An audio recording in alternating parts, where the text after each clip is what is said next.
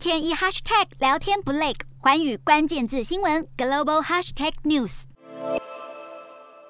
俄罗斯入侵乌克兰，让邻近国家惴惴不安。和俄国接壤的芬兰原本秉持军事不结盟原则，如今总理马林却宣布，芬兰政府已经将最新的国家安全报告送交国会，接下来将针对是否加入北约进行辩论，预计未来数周就会做出决定。过去二十年来，支持加入北约的芬兰民众一直维持在百分之二十到三十左右。马林今年一月才表示，芬兰在他任内加入北约非常不可能。但俄罗斯入侵乌克兰之后，国家的态度和民意迅速转变。多项民调显示，如今支持加入北约的民众已经飙升到百分之六十以上。同样身为北约伙伴，但不是成员国的瑞典，支持加入北约的声浪也持续攀升。瑞典将于九月进行大选，执政党极力避免在选战中纳入北约议题。但瑞典最大在野党温和党已经表态，要是他们当选执政，瑞典就会加入北约。受到芬兰在野党和民意的三重夹击，